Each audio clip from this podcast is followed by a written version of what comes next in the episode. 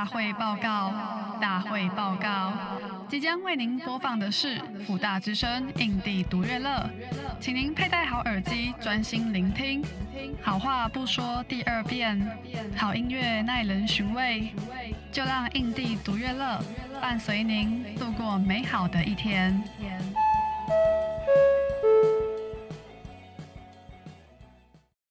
嘿大家欢迎收听《印地独乐乐》第十二集。这一集同时也是洪生豪专访的下集。首先，想要为大家复习一下我们上周聊了什么东西。一开始，我们请豪哥跟我们分享他二零二三的近况。接下来，我们聊到朋克小智的 Zin 文化，还有朋克的精神。最后谈到说他的音乐厂牌，还有他在中山的店面 PAR，还有讲到说 PAR 这间店的成员和他的布置跟摆设。这一集也会带给大家精彩的访谈内容，会聊到他的乐团历程，还有他办的一些好玩的活动，跟还有一些他召集很多音乐人一起来玩的乐团。最重要的是，节目尾声会请豪哥为大家弹唱一首歌，那就老样子，废话不多说，我们先播放今天的第一首歌，非常多人的青春回忆，《透明杂志 Forever》。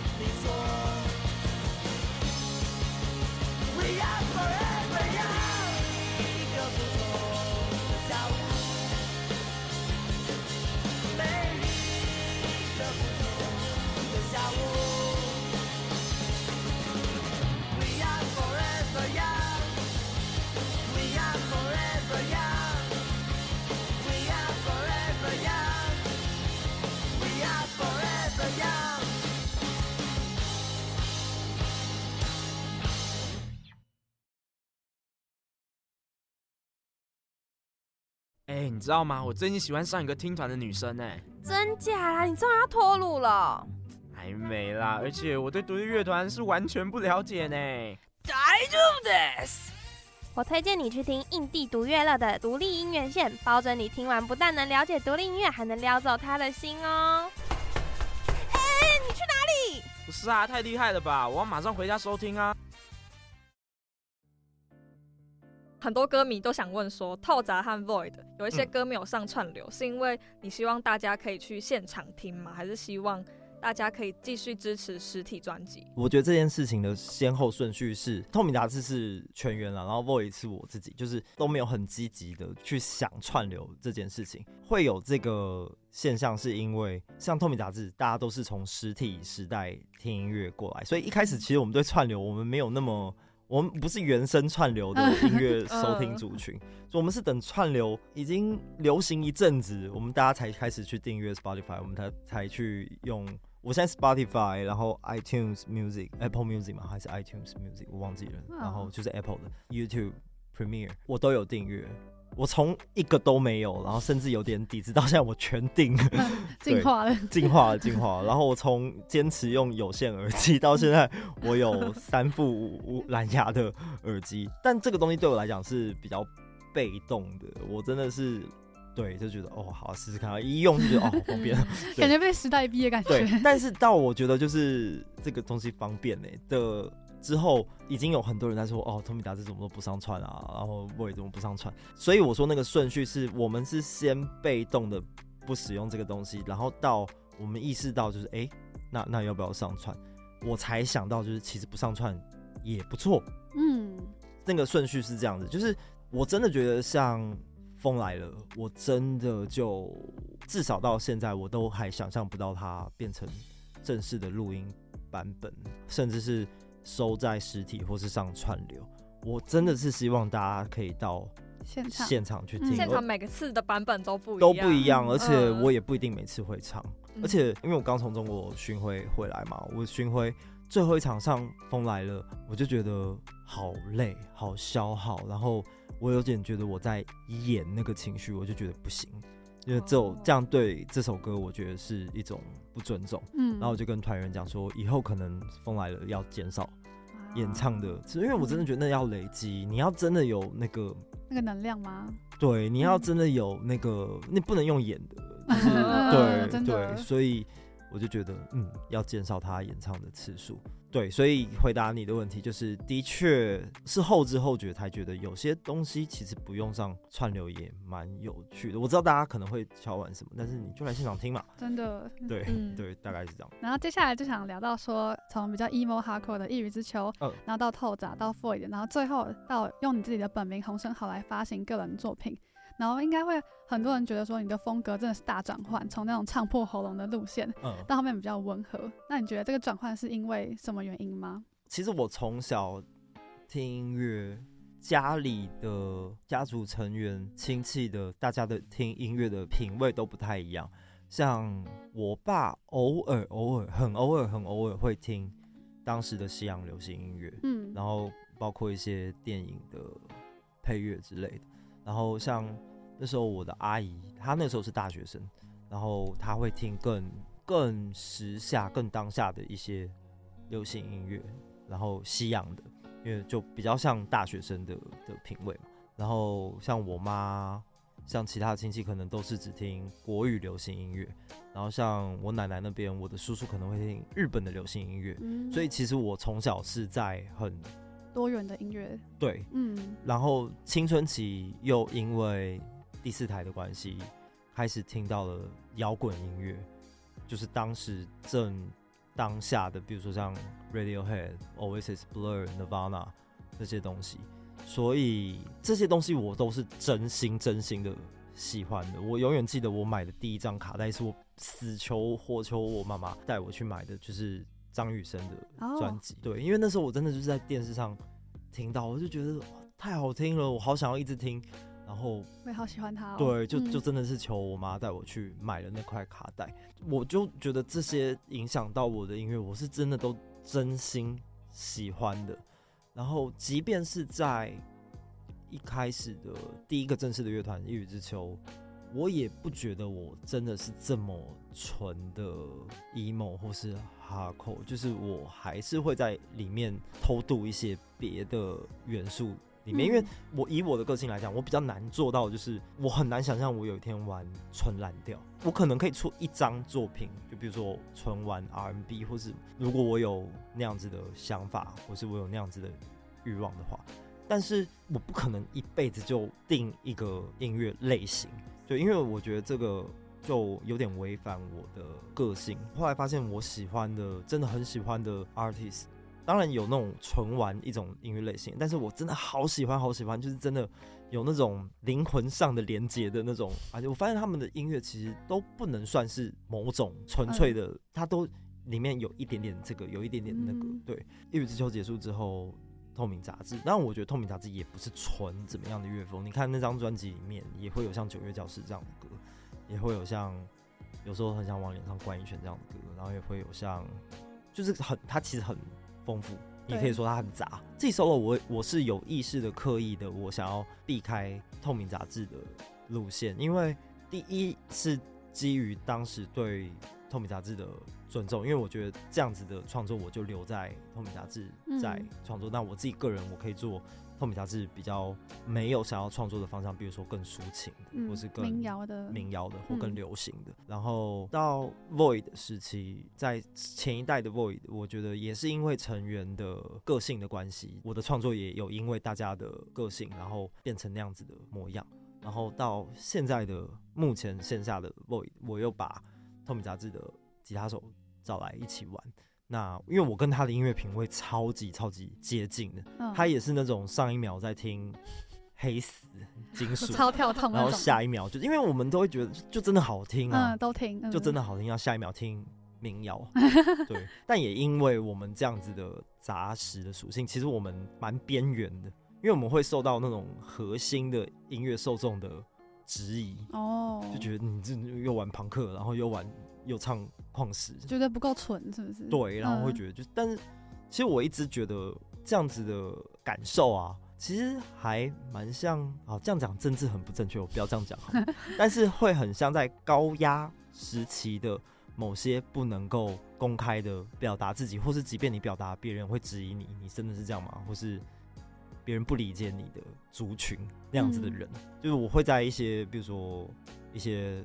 小说家的小说里面，我也会感受到这种，就是很矛盾吗？然后会很，其实很孤独。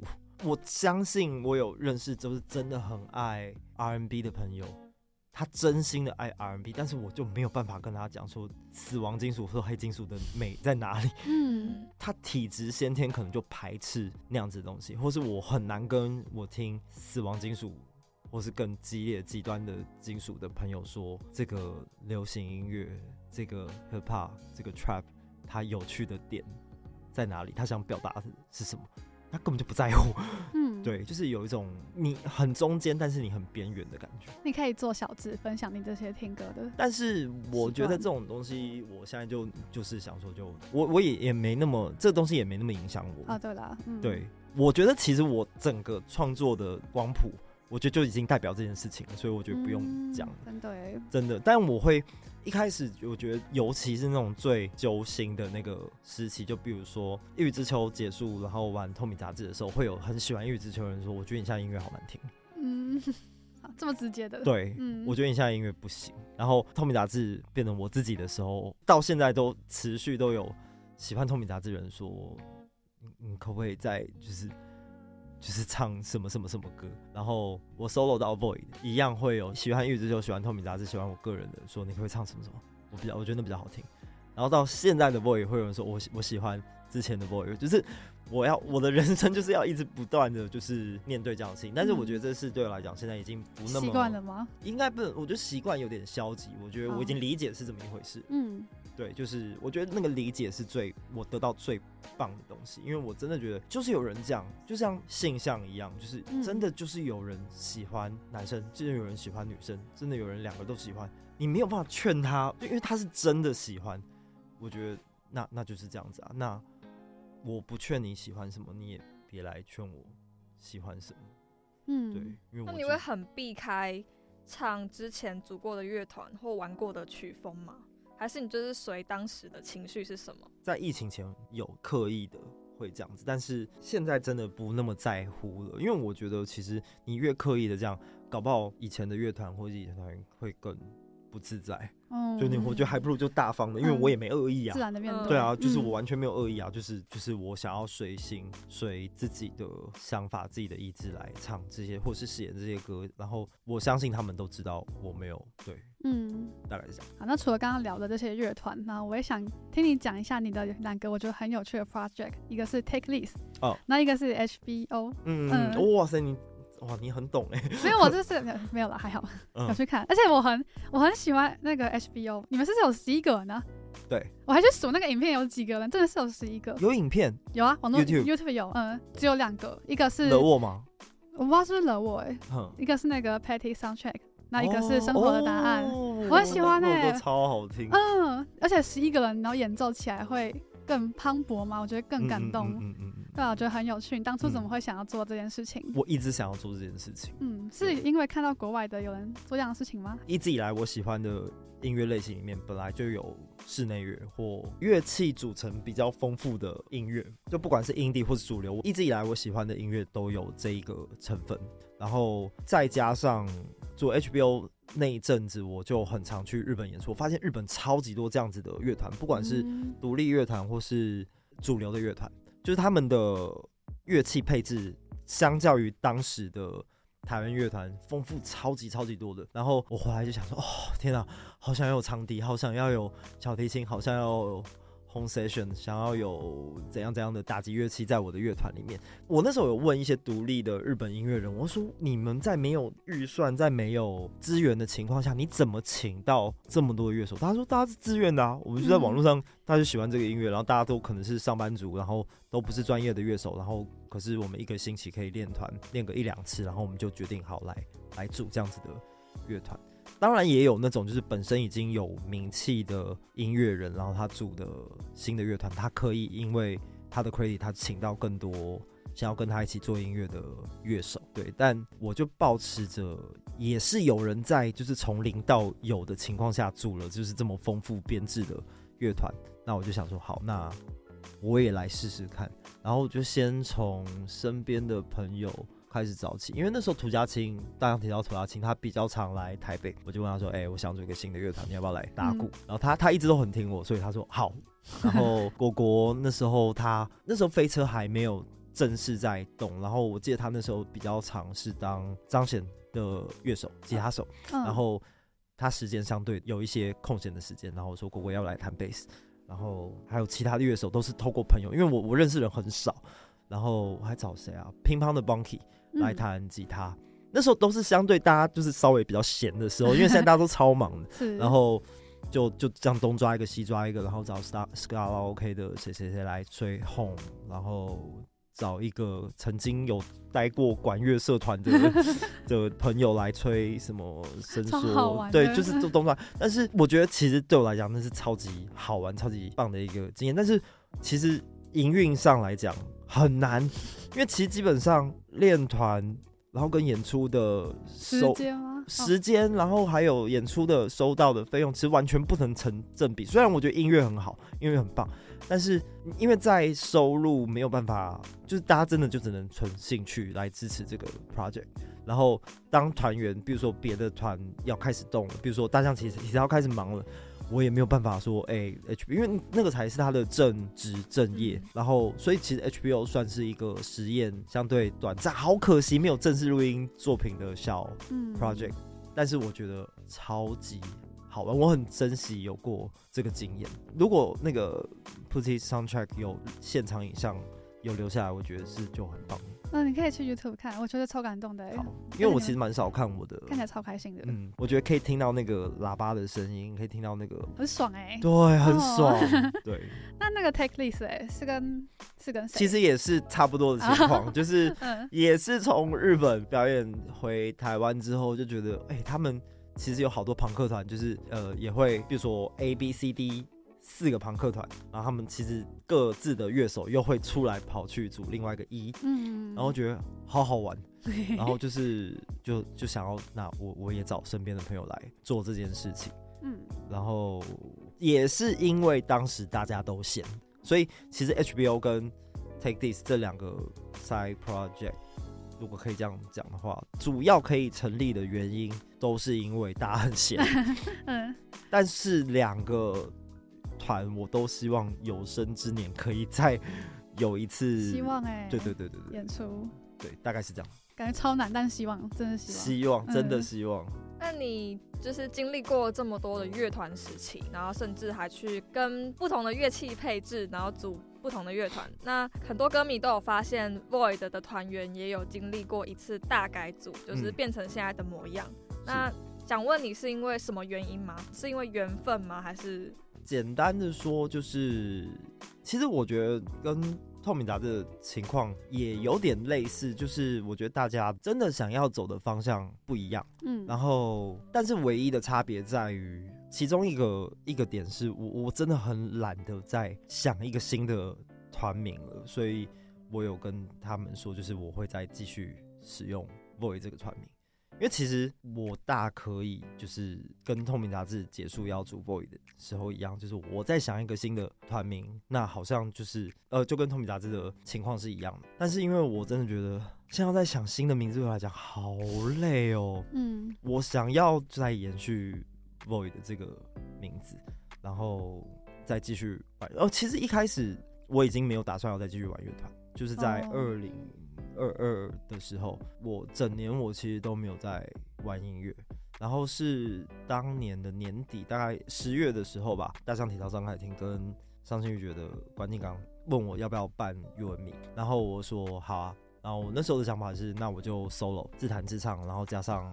大象体操跟伤心欲绝，但是张凯婷跟关敬刚很热情的就说，大家还是比较想看乐团演出，就是如果是三个团的话，他们觉得气氛跟效果会更好。我也还是想要玩乐团，但是我会觉得啊，玩乐团真的是很难，玩乐团真的很难。但有被他们劝说到，然后想说好，我试试看。然后我就最亲近的，然后我觉得最。了解我的可能就张胜文，就是透明杂志吉他手，然后我就先问他说：“哎、那要不要来玩一个乐团？”这样，其实我在疫情中，我有曾经试图要再组一个新的乐团，就是那时候 Void 没有在活动的时候，然后那时候我其实就找张胜文，然后还有其他两个乐手，就是贝斯跟鼓手，但那个团后来不了了之。然后就是因为要办二零二二的 You and Me，然后我就再找张胜文回来，然后我又在网络上征了一次人。嗯对，然后鼓手是透过 Cold 跟呃海豚的介绍，就是他们说有一个不错的鼓手朋友叫胡杰，然后很感谢他们把胡杰介绍给我。然后贝斯手的台北夜游的比称，真的就是在网络上真人，他主动来应征。嗯，好酷哦。对对对，然后就是在要唱那场 You and Me 的情况之下，我才又进入了乐团的模式，乐团的世界，就一直到现在。所以其实，呃，如果没有那个活动，没有凯婷跟金刚就是鼓励我，我可能现在也没有在玩乐团。嗯，但其实我还是想玩的，只是我对我来讲，乐团真的有点难。今年最近，Void 在 YouTube 上面发了两首新歌，第一首叫做。怎么说懒得说，OK，然后以及泡泡的 demo，然后想问这两首歌是在什么样的心情创作的？然后对你而言有没有什么标志性含义？嗯，我觉得两首歌都很能代表我的二零二三，也应该说这几年的那个想法吧。因为我觉得像怎么说，我觉得就是它其实蛮正面，两首歌其实都蛮蛮积极的。就是我觉得那个怎么说懒得说，OK，我的原意是。有时候我觉得大家不是真的懒得说，而是每一个人的角度，每个人遇到的状况都不一样，然后全部要解释起来太难了。就是有时候真的就觉得啊，那就不说了。但是最后那个 OK，我觉得是很有积极的意义的，因为我觉得像这首歌，它其实基本上是一首就很摇滚的一首歌曲。嗯嗯因为我觉得就是最后那个 OK 就觉得那不要讲那么多，就是来来来摇滚吧，就是这样听起来好像很很怂，但是真的 就是这样，就是有时候真的不想讲那么多，就是我们就来最简单的就是来摇滚一下。然后因为我喜欢的一些国外乐团，尤其是美国团，他们很多人有这种，我直觉都会想到，你们知道有一个好莱坞老的演员叫比尔莫瑞吗？他有演什么吗？呃，Zombieland 的第一集。失乐园，哦然后还有什么？哦，我听过，但没看过。最最经典的 Ghostbuster，Ghostbuster 啊，爱情不用翻译，没有，没有。好，他最著名的就是他是一个冷面笑匠，他的脸就是一副无奈的苦瓜脸。嗯，但是他的剧都是喜剧。我觉得我就会想到他，就是人生在世有很多事情，其实你不喜欢，他是无奈的，但是剧情最后是喜剧还是悲剧？我觉得从你的视角，你还是可以觉得这个无奈，它可以是一个很好笑的事情，嗯，或者它可以是一件就是那对我来讲，这首歌就有种这种感觉。你不想要讲大道理？对，就说不清，呃、就真的说不清。因为有一句歌词我很喜欢的、欸，没有人能够解释生活的答案。嗯、对啊，对啊，真的真的就是。那因为这种东西它是要主动的去相信，你没有办法被动的被说服。嗯，除非你是数学家或是哲学家，但是连数学家、哲学家他们对于一些公式或是谜，他们也没有共识，所以我觉得那更不用说我们一般人想事情都是站在很主观的视角，不是绝对逻辑的情况下，所以我觉得就不想讲了，不想解释了，就是音乐吧，就是对，然后但觉得很无力的，就是就连音乐都没有办法很有共识，因为其实你看。我我觉得我会这么啰嗦，主要一个原因是我发现有些人的那个性格就是会想事情，有点像是自己跟自己在打架的感觉，钻牛角尖吗？在脑袋里面提出一个论点，但是你又去反驳自己的论点。嗯。我觉得有一个印象很深刻的画面是，忘记九几年在英国的一个。音乐颁奖典礼上，Michael Jackson 在唱一首，就是他那时候一个很宏大的作品，在讲地球暖化啊，然后政客勾心斗角，然后国跟国之间战争，然后小孩都在受苦，就是一首很宏大、很悲天悯人，然后很气势磅礴的一首歌。然后他在演唱这首歌的时候，有一个英国乐团的主唱叫那个英国乐团叫果酱 Pulp，P U L P Pulp 乐团的主唱。然后他他们两个都是我很喜欢的音乐人。然后 Michael Jackson 在唱那首歌的时候，然后那个英国乐团的主唱跑去台上闹场，就是还转转过去就是拍屁股，因为他觉得就是很恶心，你们这些美国人，对不对？然后后来 Michael Jackson 过世之后，那个乐团主唱他成熟了一点，然后他有在节目上跟 Michael 就是致歉，他说他有为他当时不成熟的行动行为就是致歉。然后后来知道他们两个都是处女座的人，就是我觉得就是怎么讲，就是有种就是看自己在跟自己吵架的。Oh. 我自己啊，就一厢情愿的想法，就是对，就是就是世界上没有一首歌你可以说服所有八十亿人，对，所以你有时候真的必须要娱乐自己。那对我来讲，你娱乐自己最有效的方法就是你做一首让你自己觉得很爽的歌。所以，嗯。没有人知道生活答案是什么，但是对我来讲，那时候我能做的就是写怎么说这首歌。然后我还记得，我会觉得哦，这首歌我做到让我自己开心，是尾奏的时候有一个 solo 嘛，就是一个吉他 solo。然后我记得在练团的时候，每次 solo，然后我跟张胜文都会对视，然后都会这样，嗯，就就有一种。嗯，爽，嗯，对，就是，然后我觉得哦，好，OK，这样就够了。这，但但我心知肚明，这首歌没有办法说服所有人，但是我自己开心就、嗯、就做给自己的。对，而且我没有对任何人有恶意，这首歌纯粹是写给我自己的。嗯，那泡泡这首歌呢？因为我印象中这首歌除了有很长的前奏之外，还有一段口白，对，很像在念 rap 的口白。那那段口白你是因为经历了什么吗？所以才写出来的？想要这样创作？其实我觉得泡泡。讲的跟怎么说？因为我觉得我现在讲的歌好像真的都差不多。我觉得其实跟怎么说是一样。你看前面那段口白，到最后我也没有办法说服自己啊！你讲那么多一堆有的没的，就是你如果不专心的话，你就会跌倒，你就摔个狗吃屎，然后就是 对全身擦伤，我现在回去还要被老婆骂。就是所以到头来就是很简单，就是不要讲，就是你做做你在眼前能做的事情。那那个情境就是我早上。早起我去跑步，然后我在听音乐，然后听音乐，我我很常听一听，我就会想有的没的，就是飘飘飘飘，然后可能就会滑的就会摔跤，所以那时候其实对我来讲最重要的事情就是专心看路、专心跑步、专心呼吸，对，嗯、所以其实就是有点在讲那个过程，嗯，对，因为我我真的是很啰嗦的一个人，但我平常我知道我自己很啰嗦，所以我平常就尽量不在网络上。发表太多，对，怕一发不可收拾。对，怕一发不可收拾，尤其是当有人在跟我一来一往讨论的时候，就会一发不可收拾。然后我就觉得怎么说懒得说，我可以跟泡泡，最后他就是不要讲了，就是就是这样吧。嗯，那我们接下来就来听 Void 的这首怎么说懒得说。OK。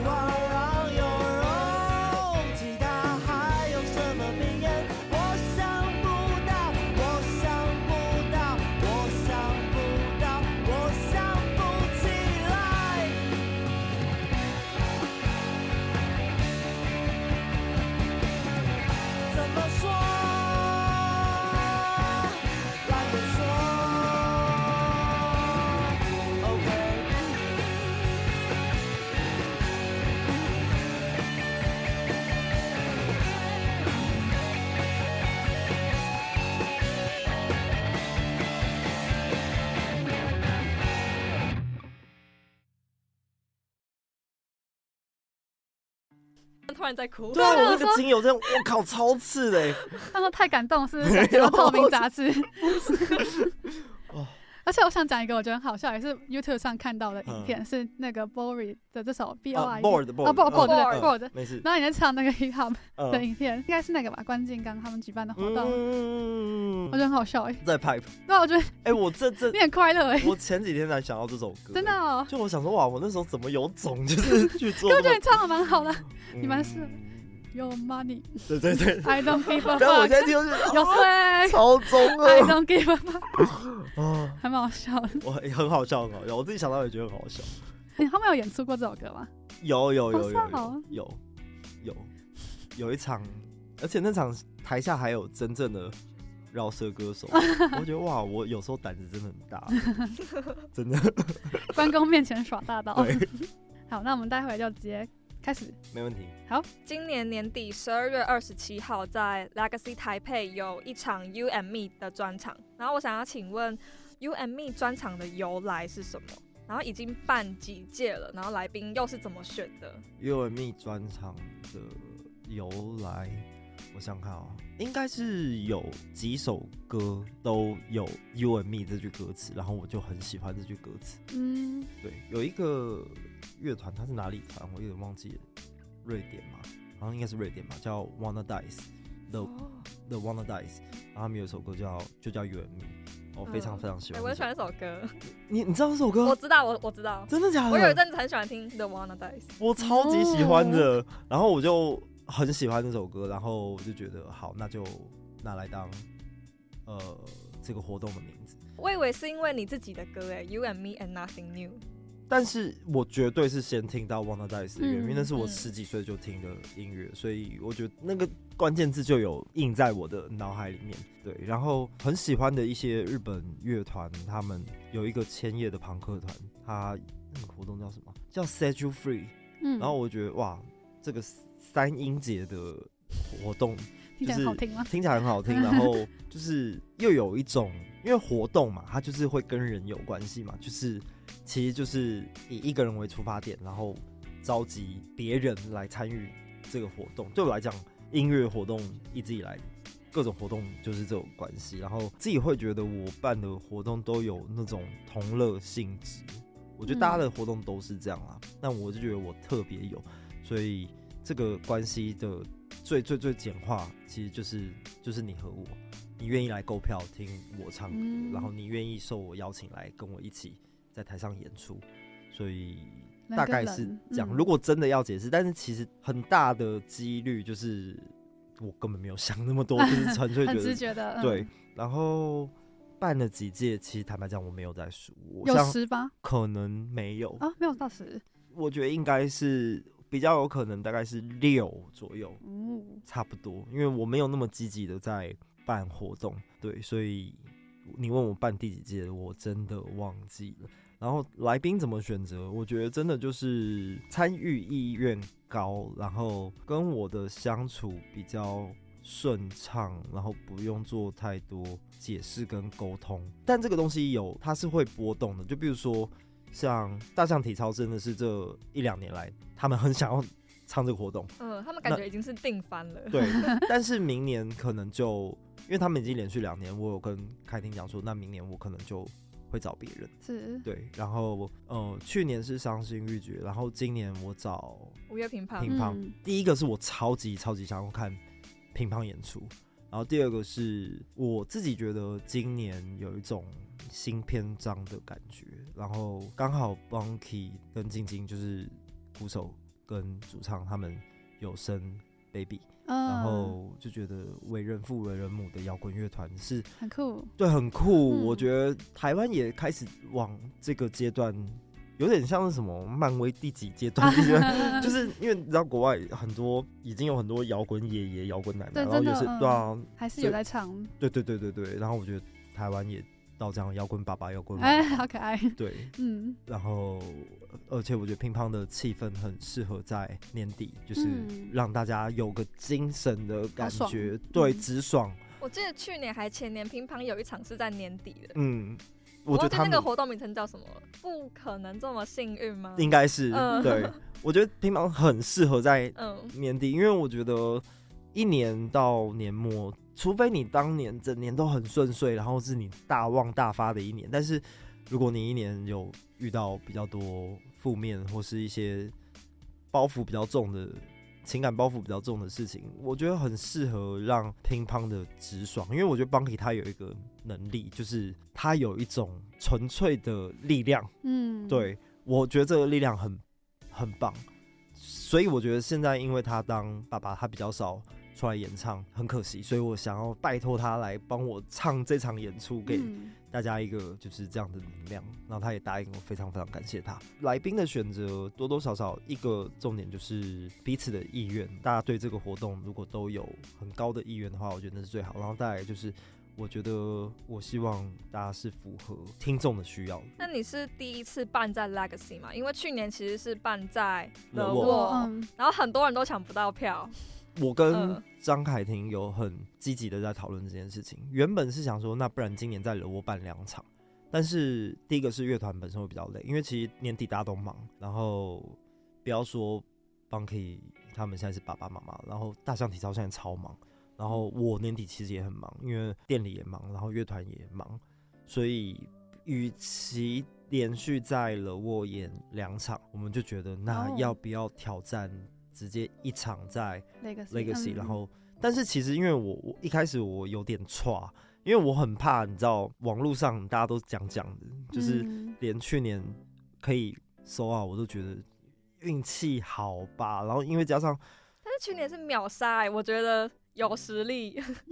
但但那个实力，呃，很大一个原因是那时候我已经很久没有在活动，所以大家有点像说啊，好久没有听到洪生豪唱歌，然后想要去看一下。然后因为去年又有伤心欲绝，伤心欲绝症，我觉得他们现在的就是售票的能力其实是很强的。然后加上我觉得伤心欲绝大象体操，然后加上我，我觉得去年那个实实力是有，但是我觉得也是一个当时的运气的感觉。对，但是因为这一年我其实表演不算少。我对我来讲啊，就是我觉得我还算蛮定期有在表演的，然后一下子又放到千人场，我就跟张凯婷讲说，我不确定哎、欸，我觉得，但我我的想法是，就算没有卖掉也无所谓，就是至少我们可以让想看的人看到，因为我有信心，就是应该至少不会卖的低于惹沃的票数，嗯、那我觉得就可以了，就是在惹沃的票价说五百人，那超过五百人，如果你想看就就来看。对，就是我觉得这样就还蛮健康的，嗯、就是对于听众来讲，对于听众来讲也好，对于主办，然后对于演出的乐团来讲，我觉得都不错。就也还很幸运的，就是一这次也卖完了，是，所以就觉得 OK，谢谢大家，恭喜，谢谢。那你们之后会想要去安排南部的表演吗？因为其实蛮多南部的歌迷都觉得你很少来南部表演，因为怕、啊，真的怕，真的怕，就是呃，第一个是不知道票房怎么样。哦，oh, 然后第二个是场馆选择少，因为在不知道票房如何的情况下，我也不敢 booking 太大的场地。嗯、然后，但是相对的，比如说像惹沃这样五百人场地又没有。嗯、然后还有一个就是会听乐团的同事之间会说，就比如说像比较大的场地，如果他开半场的话，就是会有音场的问题，就是他的声音表现可能会没有那么。好，嗯，就在诸多考量之下，就是我这个人的个性有点像是，如果你让我想太多的话，我就动不了了。所以我不知道哎、欸，如果大家多提供我一些意见，然后我在权衡之下、全评估之下，就觉得就是不会赔钱，然后大家又可以听得开心，我还是会，应该是说现在比较确定的是台中，因为上次空气脑在也是 Legacy 吗？对，也是 Legacy，然后那场是只有。呃，Void 跟无望，但那场我觉得就还不错，嗯、对，所以我觉得有过这个经验了，我就可以试试看。然后，对啦，应该是要去挑战一下台南或是高雄，嗯、对，就是在我们要负担那个成本的情况下，就希望大家在网络上的敲碗是 是真的，不要说说，对，哎、欸，我觉得现在办活动很难呢、欸，因为。一方面又要考量到会不会强蹦到别的很强势的档期，嗯、对，嗯、尤其是音乐自己超可怕的，真的超级可怕。嗯、然后一方面又要考量到主要的客群，尤其是像大学生，就是会不会碰到你们的考试，或是对，因为我已经离很远，所以我有时候 booking 说啊，那时候原来是什么期末考？其实 you and you and me 在我的期末考中，对，就是这样子。就是我们 booking 下去才发现啊，原来其实大家要考试，就觉得啊很拍谢，但是就硬着头皮去试试看。嗯，对，大概是这样。希望你们能成功登陆高雄、台南。好，好，那我们刚刚讲到演出，有没有一场表演，就是是让你最印象深刻的？就不管是哪一个时期的你，就那一场演出，你到现在还是觉得很难忘的？其实很多哎、其实很多。我觉得每一场大概都会有一些片刻片段，嗯，特别好或特别不好的片刻都会留下来。现在还是有那种就是表演超烂的那种演出。曾在我睡前，我会突然，呦，就是想到就是 整个人丢起来的那种，超烂演出的那种经验。那你平常都会去看表演？越来越少，朋友的演出会去看，但是非常的拍谢的要说，新的乐团，除非有身边有大很多朋友说，哎、欸，这团团真的超酷，你一定要去看。有有一些乐团是这样，然后。比较少主动去看演出，这是真的。因为第一个就是我不算是社交型的个性的人，所以去人很多的地方，大部分的机会我都会想要就是赶快走。嗯，有点社恐是吗？我我觉得没有到那么严重，我我不到恐惧，但是我会比较就是，我觉得。一个人的时候，或是跟亲近的朋友的时候，我会觉得压力比较小，嗯，比较自在。我不会用社恐这个名字，就是没有那么严重啊，没有那么严重。对。那在你生命中有没有影响你的三首歌曲？如果硬要讲的话，我我那时候看到这个题目，我觉得这也太难了吧。我觉得三首啊太难了，就是我觉得这是浮动的。如果你说我最近影响我，我觉得可以。但是生命中啊，我觉得那个每一个时期都。那二零二三年 很严格。二三，二零二三应该可以算是有，有两首都是 Bob Dylan 哦。Oh, 对，嗯，然后还要有一首的话，就没那么直觉。但是我直觉想到最近最常听的就是两首 Bob Dylan。嗯，就算没有在耳机里面听，脑袋里也会哦一直想啊。最近很常听五月天啊，好酷哦！真的吗？你认真？我认真啊。你会听五月天哦？之前没有主动找来听过，但最近因为他们的新闻，呃，假唱吗？对对对，就是甚至那天那个巴黎那一场的那个演出，我也有。看直播的，对，我 三点多我没有睡觉，我去，好 可爱。但我觉得他其实好好的保养，我觉得他其实还是可以唱的。真的就如他所言，他不是什么天籁美声，但是我觉得对摇滚乐团，我觉得是绝对绰绰有余的。只要他有自信，因为 Bob Dylan 他唱歌也没有很好听啊，他还可以得格莱美奖，所以我觉得大家，我觉得玩摇滚乐团至少要有这个气势吧。就是我这样，我没有，我没有跟你比唱歌啊，我就是。做我自己啊，对啊，伍佰就是这样子 啊，嗯，对啊，所以我的看法是这样，但是这不是什么了不起的意见，只是我觉得就是七七场真的太多，如果他减半只有三十场的话，我觉得他应该可以，就是他体力如果再练好一点的话，他应该可以每一场都就是都更全力的唱。那你最喜欢他们哪张专辑？人生海海吗？我诚实的说，是我没有听过他们整张专辑。哦，真的、哦，对我都是单曲单曲单曲听，最近就一直在听那个什么什么心中尚未崩坏的地方，哦、然后你不是真正的快乐哦，对，但那些都比较像流行歌，但我如果说这个乐团我真的最喜欢他们的歌，还是早期的。大卡那些的，就比较像乐团，但是对于那整个 production 来讲，那时候就相对的阳春很多，就是四件式的乐器，但是他后来很多弦乐啊，很多电子音效啊什么的，但我还是会比较喜欢早期的，但是我还是觉得他的流行歌也是写的还不错的。你不是真正的快乐，我骑车会唱。你说你刚骑来的时候也在唱。脑袋会想，然后有时候没有人的时候会唱，因为我也会想说，我唱不唱得上去啊？嗯，对吧？好嗨哦！对，好，然后下一题要讲的是，其实我第一次看你的表演是在高雄，然后是在博二那边的一个活动，叫做什么假冰记啊？假凉哦，假凉 假冰，你说只有我一个人吗？对不对？对，我记得，然后风很大，呃，对对对，在屋顶嘛，对不对？对，在屋顶哦，那也没有多久以前，是大概。疫情前，对，二零一八。然后那个时候你唱《生活的答案》之前，你有一个 talking，然后那个内容是说，你觉得你已经找到生活的答案了，但是你不知道应该要怎么说，嗯、所以就把那个感受唱在这首歌里面。嗯，然后我，所以我现在想要知道说，你有找到生活的答案了吗？你有办法用具体的语言讲出来吗？然后那个答案跟你当初写那首歌的时候有没有差别？你说。写生活答案的时候吗？对，我写生活答案的时候，我没有答案。嗯，但是我唱假良记的时候，我说我找到，我真的觉得我找到了。但是我现在能不能具体的说，我还是没有办法具体的说。就是我不能够，我不能够跟别人分享，我不能够公开的跟别人分。不是我在搞神秘或者什么。我觉得，如果我今天是我的朋友，我真的知道他的遭遇，我真的知道他的困境。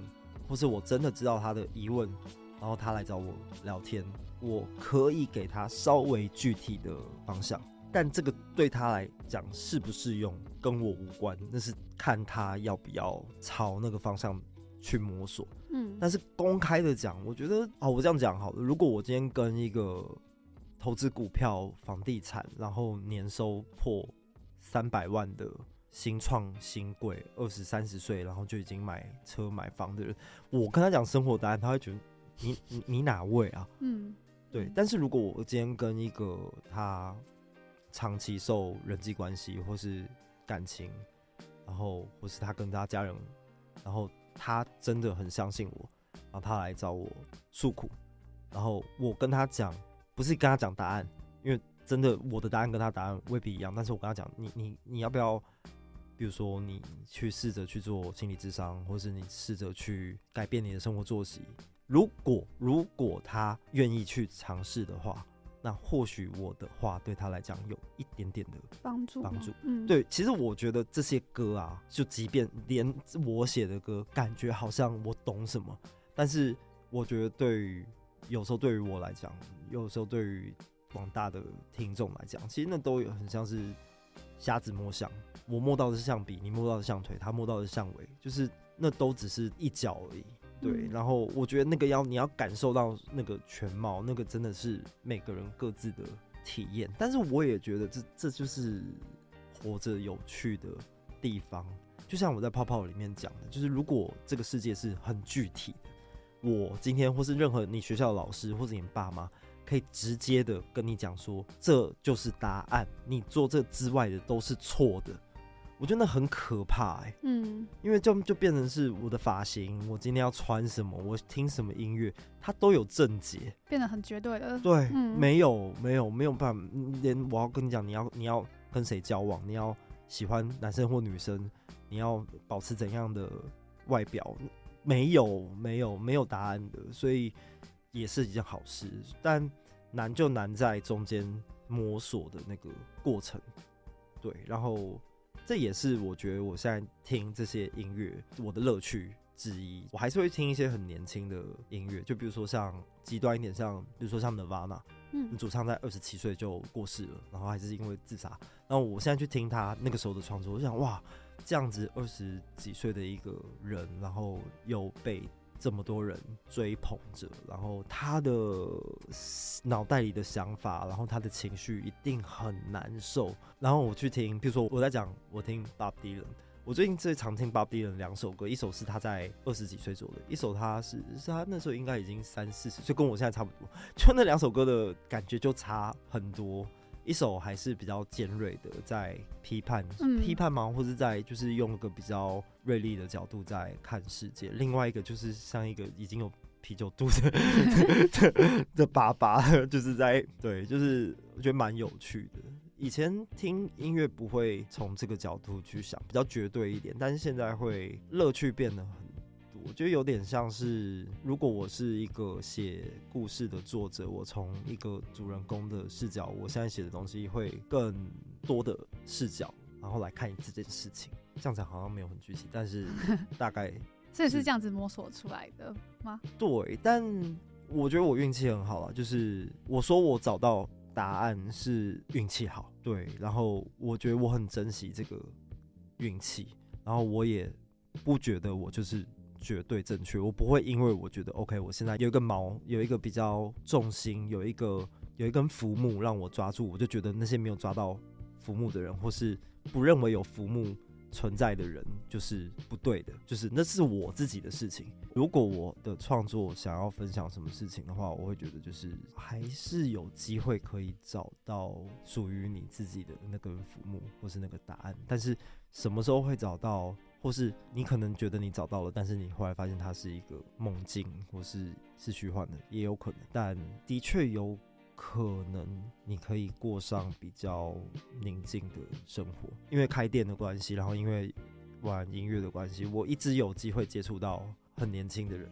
嗯，对。然后我觉得大家就是在青春期的时候遇到的事情，我觉得都其实都大同小异。但我觉得那个可不可以顺利的度过？青春期就是我觉得是最难的地方。像我以前曾经有很长一段时间会被我写过《Forever Young》这种歌，这么绝对的歌，会感到很疑惑。我对我自己感到很疑惑，就是我真的可以 Forever Young 吗？那个姿态会不会是我定出来的？然后其实我的心里已经硬化到已经很脆了，到很残破了，就是其实是非常非常有可能。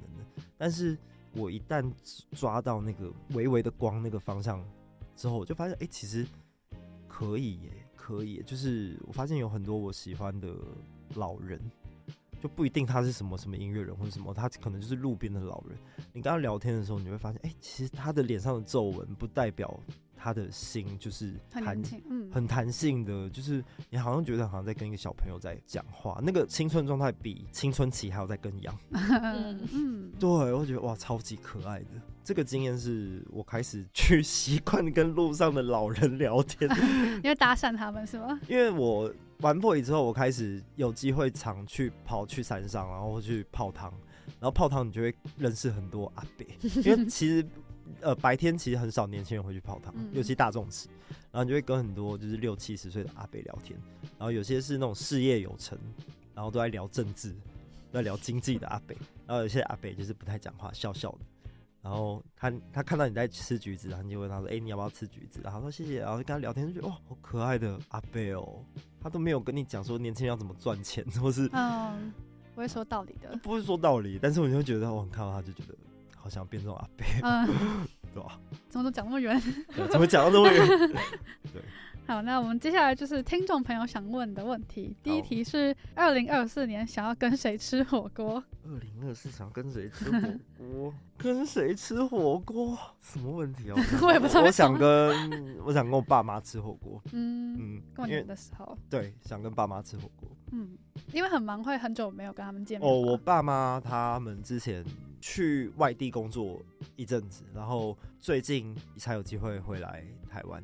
然后算是遭遇了一场磨难、苦难，然后就蛮心疼他们的。然后最近有机会都很想跟他们一起吃饭。嗯，对。那第二题就是，透明杂志还会有演出吗？哦，又来了。对啊，哎，不是我问的哦，是听众朋友问的。有，一定有机会。嗯嗯，好，大家可以期待。嗯，好，那我们节目进到尾声，想要请你和听众朋友们分享最近的音乐计划。最近的音乐计划就是在继续写自己觉得很有趣的歌，然后录音也很有趣，然后希望现场演出的曲目可以越来越接近自己理想的状态，大概就是这样吧。然后跟现在的团员的各种磨合可以再更纯熟一点，但我觉得这都是在一步一步的往那个目标前进的，所以玩音乐还是非常好玩，就就这样。新的两首歌都是跟现在新的这个编制一起，对，哦，很赞哦。然后最后呢，就是想问有没有机会在这边请你唱一首歌给大家听？我可唱，但是时间来得及吗？可以，那就唱《生活的答案》。哦，我就知道。好，那那是不是不要唱？都可以。我想好好唱什么？噔噔噔噔噔噔噔噔噔噔，那就不要唱了，就弹就好了，可以吗？看你都可以。但我不知道我还记不记得和弦。算了，忘记和弦。没关系。